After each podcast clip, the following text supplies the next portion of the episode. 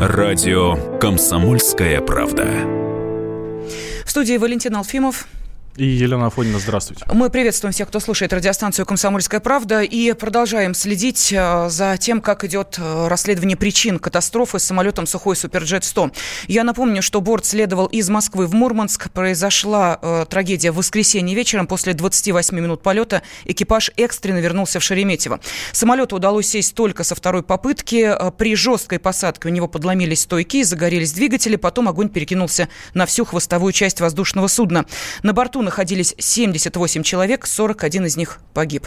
А, следствие сейчас рассматривает э, целый ряд версий крушения. Э, это и недостаточная квалификация пилотов, и недостаточная квалификация диспетчеров, а, также техническая неисправность и вместе э, в купе с неблагоприятными а, погодными условиями. Об этом сообщила официальный представитель Следственного комитета Светлана Петренко. Бортовые самописцы уже найдены и речевой, и параметрический. А, все отправлено для дальнейшего изучения, будут расшифровывать. Также, как сказал и Петренко, взяты образцы топлива из баков самолета, из заправочной станции. А, все аудиозаписи переговоров изъяты, а, пилотов с диспетчерской службы, все записи с камер видеонаблюдения и так далее. Продолжают работать следователи на месте.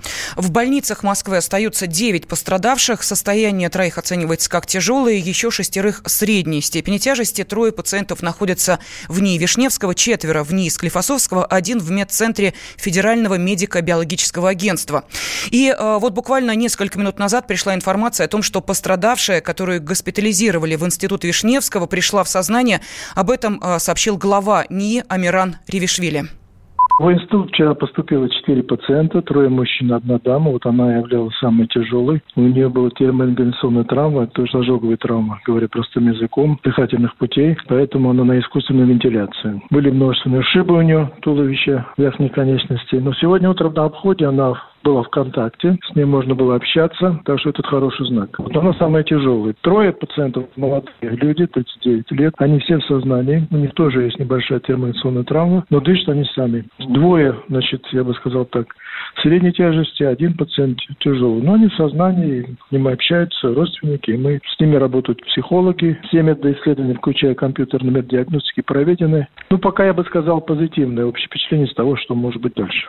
Мы слышали директора Института хирургии имени Вишневского Российской Академии медицинских наук Амирана Ревишвили. А, в Шереметьеве а, сейчас организован такой символический а, мемориал место памяти погибших в авиакатастрофе. Он располагается на третьем этаже терминала В аэропорта. И сейчас в Шереметьеве находится корреспондент «Комсомольской правды» Алиса Титко. Алиса, здравствуйте. Ну, нет, я не в Шереметьево сейчас нахожусь, но информацию последнюю некоторую могу вам сообщить. А, давай, Лиз, да, а что известно вот на эту минуту по погибшему в первую очередь? А, по погибшим, ну вот сейчас мы пытаемся узнавать э, по людям, по конкретным, да, э, с какими э, они целями вообще планировали лететь и в Мурманск. Это, собственно, история, да. Вот в списках значится 24-летний Александр Вицнаровский. Парень возвращался из Москвы домой в Мурманск.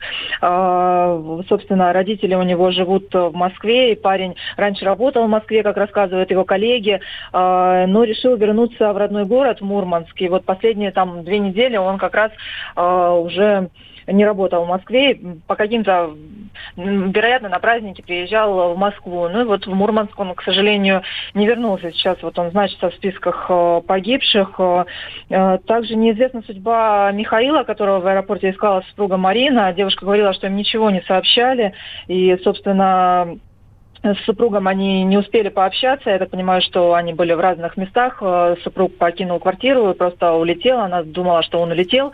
Э, и только из новостей я узнала, что самолет загорелся и э, приехала в аэропорт и вот пыталась там узнать эту информацию. А сейчас мы вот тоже узнали, что среди погибших значится и 28-летняя Дарья Цупикова из Мурманска, и москвич Александр Саркалит.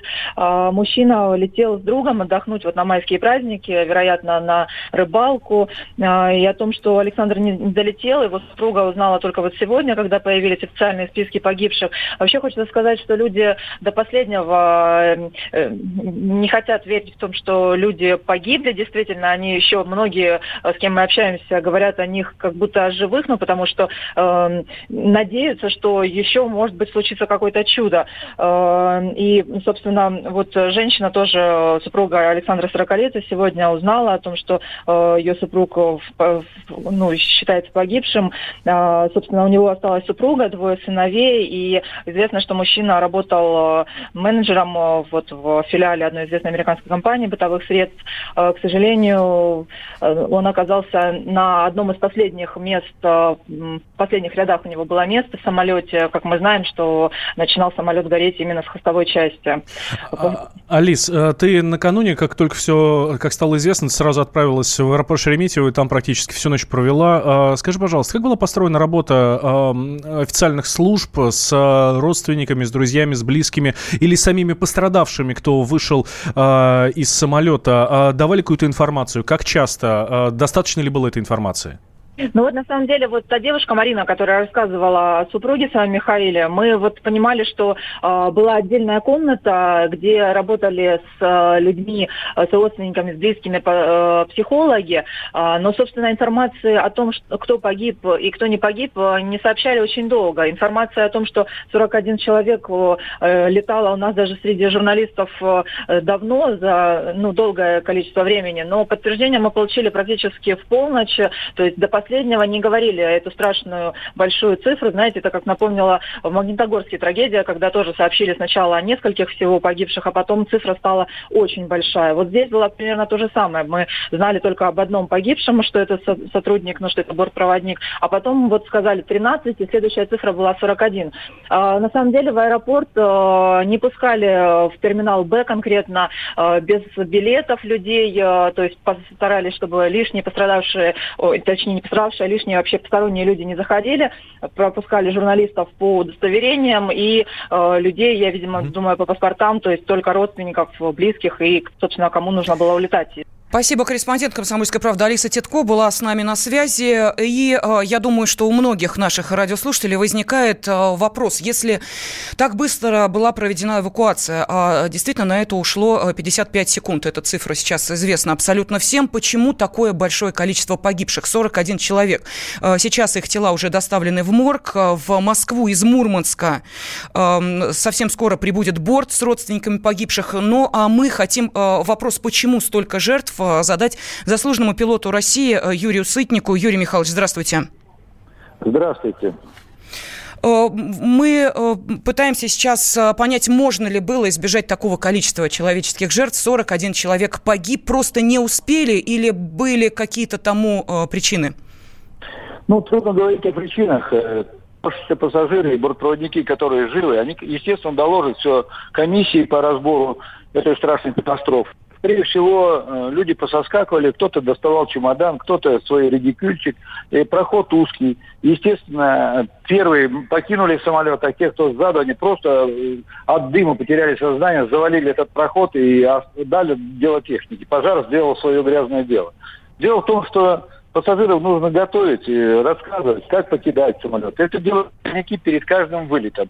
Но люди, кто невнимательно слушает, кто не понимает, что это страшно, когда соотечественники горят, дети, горят женщины, горят старые люди, больные люди, которые не такие шустрые, не смогли Юрий Михайлович, простите, бога ради, но мы все э, летаем, и инструктаж даже пусть и, э, ну, скажем так, э, может быть, э, информативно-содержательный, но нами не усваиваемый, мы слышим. Там ни слова не сказано, э, в частности, о таком ЧП, как возгорание на борту самолета. И уж как действовать в этой ситуации, я уверена, мало кто знает. И понятно, что человеку кажется, что э, протянутая рука к своей сумочке, лежащей на вот...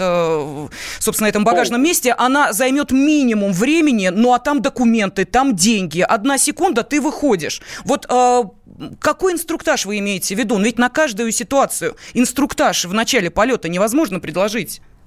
Вот э, проводники всегда показывают, вот аварийные выходы, люки аварийные показывают, рассказывают, как они открываются, как это потянуть, рассказывают, как пользоваться при посадке на воду что вот нужно не надувать жилеты, чтобы не, не застрять в дверях и в проходе.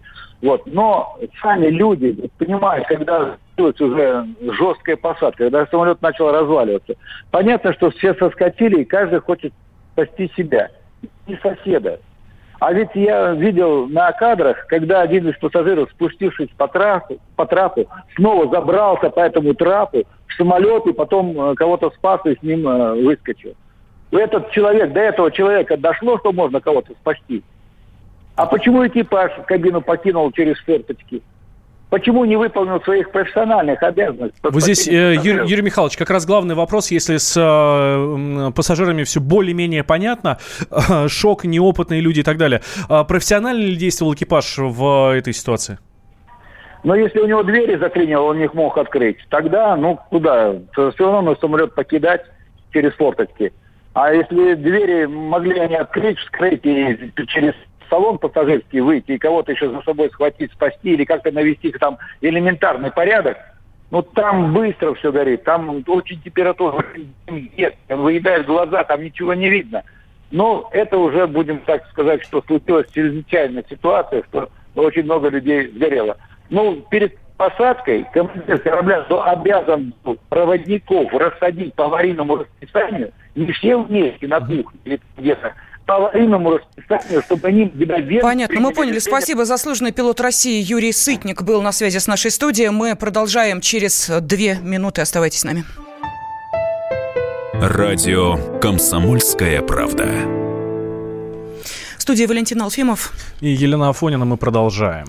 Все тела погибших э, в авиакатастрофе в Шереметьеве извлечены из самолета. Большинство доставлены в морг судебной экспертизы для опознания.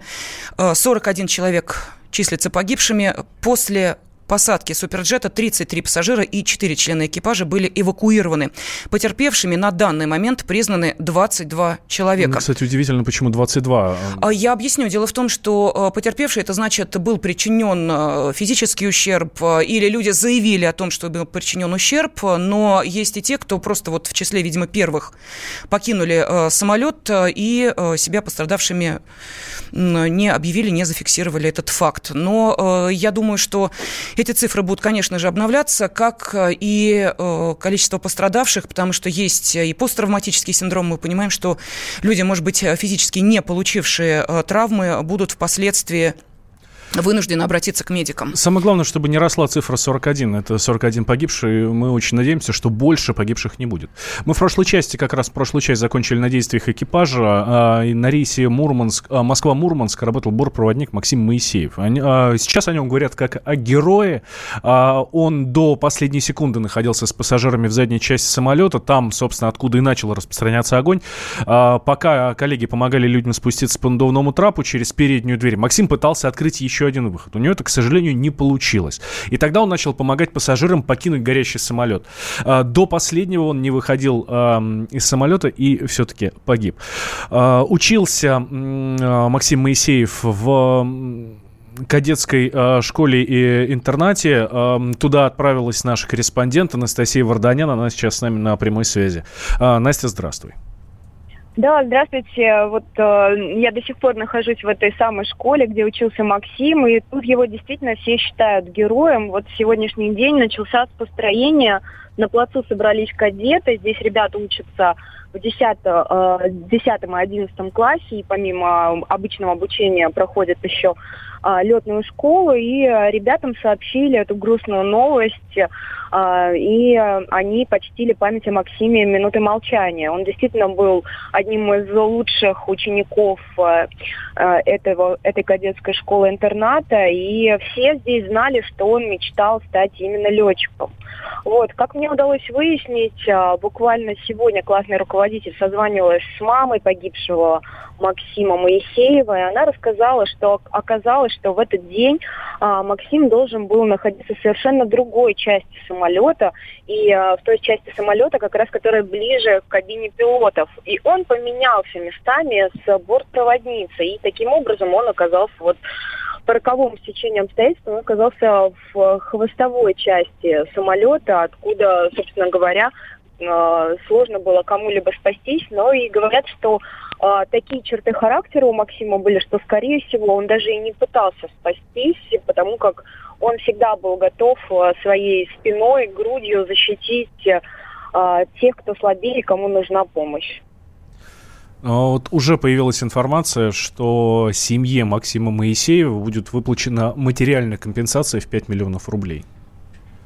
Да, но вот э, от помощи э, кадетской школы они отказались, мама отказалась, сказала, что помощь такая не нужна. Знаешь, что больше всего поразило, я общалась с классным руководителем Максима, и все это время, во время нашего интервью, у нее просто разрывался телефон, звонили курсанты со всей России, которые вот учились вместе с Максимом. Сейчас они э, кто-то в Самаре, кто-то в Волгограде. Все звонили и спрашивали, как помочь. То есть вот такое, знаешь, курс, э, курсантское братство, которое есть э, в этом учебном заведении, все очень переживают и отчасти, конечно, и гордятся, очень гордятся Максимом. Спасибо. Корреспондент «Комсомольской правды» Анастасия Варданян была с нами на связи. И э, нам удалось дозвониться до замдиректора по учебно-воспитательной работе кадетской школы-интерната Наталья Яскевич сейчас нас слушает. Наталья Суреновна, здравствуйте. Да, добрый день. Когда вы узнали о э, той трагедии? Узнала э, о трагедии еще вчера, но о том, что в этой трагедии трагически погиб наш выпускник э, Максим Моисеев, я узнала после ноля, то есть вот в начале этого дня. Эта информация от кого пришла? Э, я информацию получила от ребят, которые вместе с ним э, учились в одном взводе. Что вы можете сказать про Максима? Каким он запомнился? Про Максима я могу сказать только, только положительное. Он зарекомендовал себя просто исполнительнейшим, ответственным, э, любознательным, э, работоспособным, Значит, учился он легко, без, ну, без напряжения. Особый интерес, конечно, он проявлял к изучению английского языка. Почему? Потому что он понимал, что а, жизнь, связанная с авиацией, без английского никуда. Терпеливым был, вот, способным был преодолевать различные трудности. Вообще не терял ни терпения, ни вы, и выдержки, понимаете? Вот он успел, успешно, упорно добивался нужного результата. Э, для мальчишек сложная всегда эта авиационная дисциплина в школе. Э, но, идя к своей мечте, он сделал все, чтобы попасть в список тех мальчишек, которые будут проходить летную практику. Наталья Суреновна, как-то будет увековечена память э, Максима? Обязательно. Обязательно мы делаем, уже а, приняли решение о том, что мы сделаем мемориальную доску. И, естественно, она и на школе будет, и потом она в музее будет в обязательном порядке. Для нас это, вы понимаете, это просто э, трагедия, потому что, ну, это страшно. Это впервые вот в истории э, всех выпускников нашей школы вот такая трагическая Наталья Суреновна, если я не ошибаюсь, Максиму было всего 22 года? Да, у него только вот 22 апреля день рождения было. Ему у него была девушка? 22. Я вам не могу ответить на этот вопрос. Знаете, как говорят, ты пожить не успел. Ну, действительно. Не успел пожить. Он не успел пожить, правда. А, спасибо большое, Наталья Суранна. Наталья Яскевич была с нами на связи, замдиректора по учебно-воспитательной работе кадетской школы-интерната, где учился погибший бортпроводник Максим Моисеев. Единственный погибший член экипажа а, на этом самом а, самолете. Ну, а тем временем Следственный комитет, который проводит расследование причин трагедии в Шереметьево, рассказал о том, что же могло послужить и происшествию, и такому количеству погибших. Сейчас сейчас э, среди версий Следственный комитет называет недостаточную квалификацию пилотов, диспетчеров и лиц, э, проводивших технический осмотр эм, самолета, неисправность воздушного судна или неблагоприятные метеоусловия. Вот э, неблагоприятные метеоусловия, а именно попадание в самолет молнии, в том числе подтверждают и выжившие. Но возгорание, само возгорание началось уже при жесткой посадке на полосу, вспоминает пассажир рейса Москва-Мурманск. Его зовут Дмитрий. Пожар начался после удара самолета, после второго удара самолета о землю, ага. когда он садился. А сначала вот что происходило в воздухе? Вот э, что выключился свет? Вот, было понимание, что молния ударила в самолет? Да, было. Ну, я, по крайней мере, видел вспышку белого цвета. Помещение, где был а, газ, где было темно, где была а, самая высокая температура, они оттуда вытаскивали людей и помогали а, спуститься на на трап. А когда все началось? И как именно? В этот момент ну, сейчас я устал, не буду об этом рассказывать. Надо будет рассказать Следственному комитете. А второе я хотел бы сказать, что компания Аэрофлот это вот, ну как сказать, а, бессердечные, бесчувственные и некомпетентные люди. А, я не смог возврат за свой билет получить в течение 40 минут и так не получил. Но э, давайте все-таки сделаем небольшую э, скидку на то, что люди находились в стрессовом состоянии. Вот мне кажется, что последняя фраза, э, которая многих возмутила, рассказ э, Дмитрия, вот мне деньги за билеты не вернули, но это может быть какая-то реакция на произошедшее, очень сложно. Не дай бог кому-нибудь оказаться в такой ситуации и представить, как бы он действовал и что бы говорил. Но, тем не менее. Экипаж всегда готов к внештатным ситуациям. Перед каждым вылетом проводится брифинг и проверка их знаний. Навыки по спасению людей людей стюарды отрабатывают на специальных тренажерах. Это рассказал нам старший бортпроводник одной из российских авиакомпаний Дмитрий Сергеев. Тренажеры, в которых готовятся к таким ситуациям бортпроводники, абсолютно точно имитируют условия воздушного судна при пожаре и других таких ситуациях, прямо даже с реальным огнем. 90 секунд – это не норматив на спасение людей. Это допуск воздушного судна вообще к эксплуатации, чтобы его выпустили. Его количество аварийных выходов должно позволять, чтобы полный салон мог эвакуироваться из него в течение 90 секунд, даже не используя половину количества дверей. Бортпроводники кричат команды при эвакуации оставить оставить все на выход, прыгайте, съезжайте, убегайте. То есть это обязательное условие эвакуации. Экипаж действовал, по моему мнению, полностью профессионально. Наш коллега, вот Максим Моисеев, спасая людей, к сожалению, не смог выбраться сам. И приношу глубокие соболезнования всем близким и родным пострадавших в этой трагедии. И я никоим образом не сомневаюсь в правильности действий бортпроводников и летного экипажа. Это был старший бортпроводник одной из российских авиакомпаний Дмитрий Сергеев. И новость э, с пометкой «Срочно» э, на информационных лентах. Министр транспорта России Евгений Дитрих не видит причин останавливать полеты пассажирских самолетов Сухой Суперджет-100. Об этом сообщает агентство ТАСС. А вот Юрий Сытник, который э, у нас буквально в прошлой части был на связи со студией, он призывал отказываться пассажирам от, от покупки покупки билетов на рейсы, которые выполняются именно э, на сухом суперджете. Э, но вот, видите, Министерство транспорта говорит, что нет, пока не видим причины останавливать. Да, полеты. и, кстати, авиакомпании, э, которые э, имеют э, самолеты именно сухой суперджет э, в своем парке, это и э, Ир Аэро, и Якутия, не собираются отказываться от эксплуатации этих бортов. Радио «Комсомольская правда». В студии Валентина Алфимов. Елена Афонина. Командир потерпевшего катастрофу в Шереметьево пассажирского самолета «Сухой Суперджет-100», его зовут Денис Евдокимов, подробно описал то, что произошло с его лайнером. Давайте мы послушаем момент посадки. По времени вам не скажу. Взлет был 18.02. Не было радиосвязи. Удалось ее восстановить через аварийную частоту на радиостанции. И она была кратковременной и прерывистой. То есть вот э, после включения режима самого передатчика несколько слов получалось сказать. Потом она пропадала и нужно было снова подключать. Диспетчеры нам оказали помощь. Они нам задавали курсы для вывода на полосу. Скорость была небольшая для посадки. Скорость была обычная. Все согласно оперативного сборника экипажа, подходили к земле плавно с уменьшением вертикальной скорости к моменту касания. После полной остановки мы объявили аварийную эвакуацию, и сначала второй пилот вышел из кабины, потом я. Сразу я на улицу не смотрел, есть пожарные, нет, машина пожарных уже была. Пожар у нас начался после посадки, то есть в воздухе у нас не было пожара. Из-за молнии у нас произошла потеря радиосвязи и переход самолета,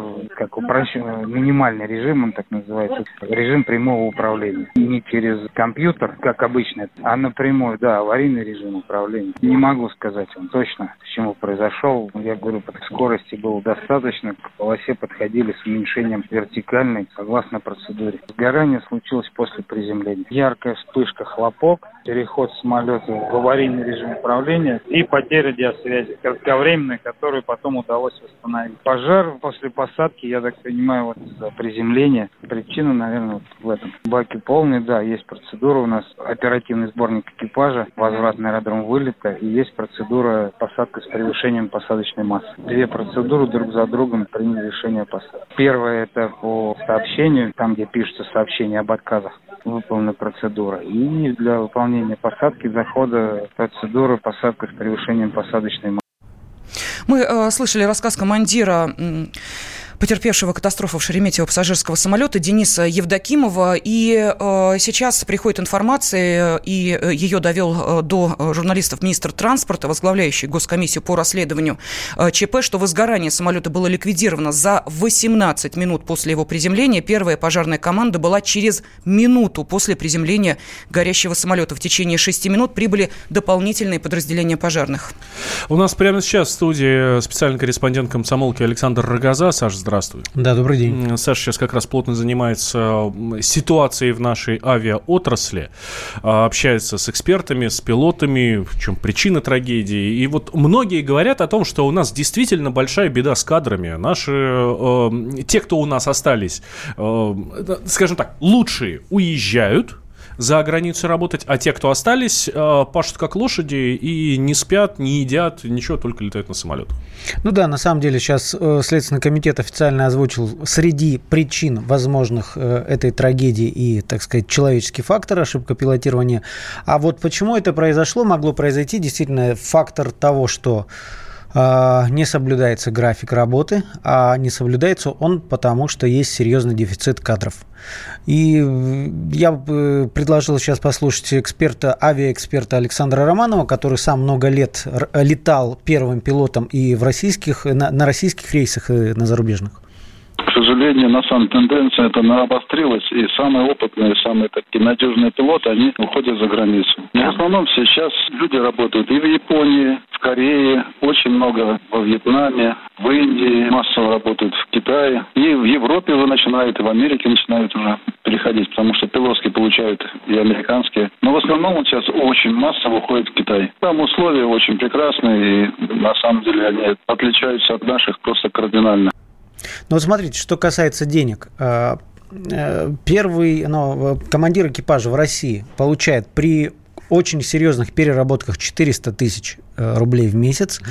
А на, на Западе, в больших компаниях, эта сумма в 3-4 раза больше. И причем эксперты говорят, что проблема российской авиации в том, что существует, так сказать, премиально-окладная а, выработочная система оплаты. То есть, чем больше ты набрал вылетов, тем больше ты получил.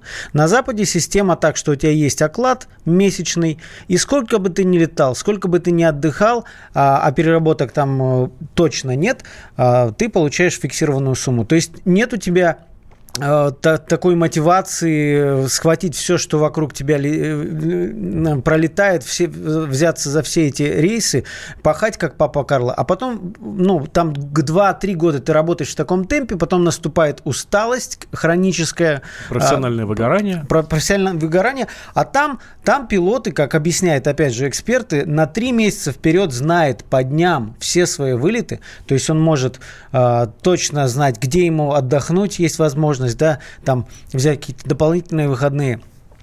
Я не знаю, что с этим делать. Э, факт остается фактом. А почему, опять же, происходит? И вот для меня главный вопрос. Почему там западные э, авиакомпании могут платить больше?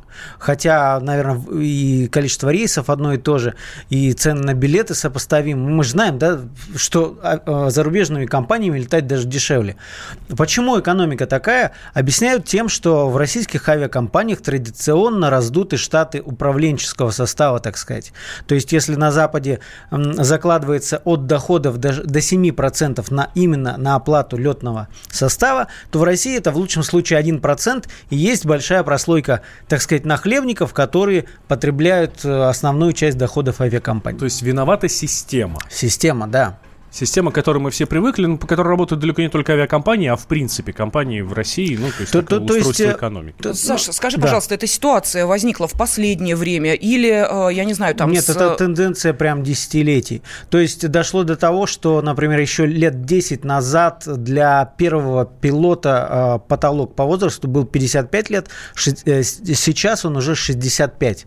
То есть летают люди и постарше, но уже как вторые пилоты, а это говорит о том, что в бой идут одни старики, что называется. Но э, я вспоминаю несколько лет назад, когда пересматривались эти полетные нормы, помнишь, какой скандал был, когда э, выяснилось, что э, не все с этим согласны, и приходили к нам, в том числе и э, представители э, авиапрофсоюзов, э, говоря о том, что нас ставят в кабальные условия. Ну, э, если ты помнишь, даже было открытое письмо. Да. Если, э, я не помню точную формулировку, но если вы что-то не пересмотрите правила, то мы вас будем убивать. Очень э, жестко это звучало, но угу. говорили именно о том, что новые условия труда могут привести к весьма печальным последствиям. Ну вот смотри, это опять же, вот что, э, что касается переработки. На Западе, то есть считается, сколько человек имеет право, не, не более того, э, в сутки провести за штурвалом, в неделю, в месяц. У нас этот срок э, развернут на квартал. То есть весь подсчет по итогам квартала. То есть его могут три месяца в хвост и в гриву гонять-гонять, потом дать какое-то количество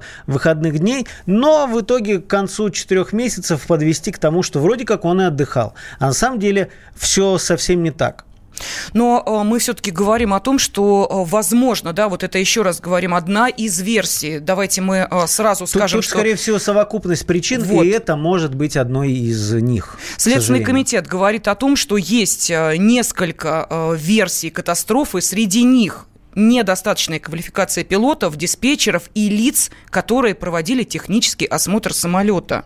То есть рассматриваются и такие варианты тоже. Мы сейчас говорим об ошибке пилотирования или о том, что люди не знали, как вести себя в чрезвычайной ситуации, но разве то, что происходило с самолетом, это действительно супер чрезвычайная ситуация, и пилоты ее не отрабатывают? Ну, получается, изначально а, все началось с того, что возникли Молния. проблемы да, и с радиосвязью. То есть он, он же не горел в полете, да, правильно? Это уже ситуация возникла после. И вот мне, кстати, эксперты объясняют, если вы, вы видели видео, как он садился, то есть сел, подскочил и потом уже сел, а вообще по инструкции, вот это называется козел, да, вот у авиаторов, когда он вот так подскакивает, то есть перегруженный самолет, который не сбросил керосин, да, не сбросил топливо, он садится тяжелый. Амортизаторы его подбрасывают вверх, и вообще по инструкции, по-хорошему, он должен сразу уходить на второй э, круг. То есть он должен сжечь весь этот керосин, э, чтобы сесть в нормальном весе, нормально сесть.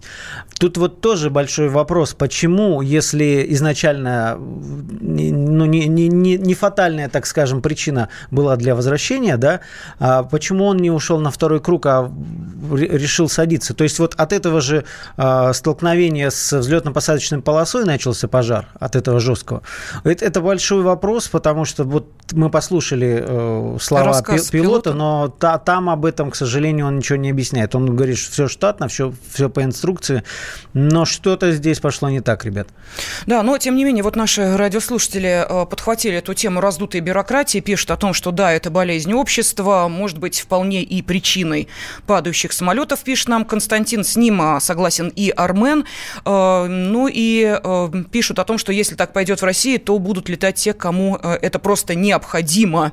Необходимо, ну, видимо, ничем другим люди просто заниматься не могут. Кстати, говоря о том, что наши пилоты востребованы за рубежом, вот за какие качества наших пилотов ценят? Вот просто хочется понять, что мы здесь теряем. За то, что, за то, что готовы больш... пахать как лошадь. А, берут... Саша же говорит, что там нет необходимости пахать как лошадь. Тогда я не нет, понимаю... берут, во-первых, стрессоустойчивых людей, но вот. главное с большим э, налетом без э, авиапроисшествий. То есть опытный человек, он всегда найдет себе э, А еще одна главная проблема, а в России остаются мало того, что люди, которые просто не могут туда уехать, а во-вторых, переученные. И это тоже большая проблема. То есть переучивается с военных летчиков, со штурманов. Дошло до того, что даже со стюардов, с бортпроводников люди переучиваются уже в 30 лет и начинают летать. Ну, признаюсь, мне, честно говоря, удивительно вот эта проблема переработок. Моя супруга в 2015 году, э, собственно, в последние дни э, работы авиакомпании Трансайра пыталась туда устроиться, и именно в э, отдел, который расписывает график работы бортпроводников и пилотов,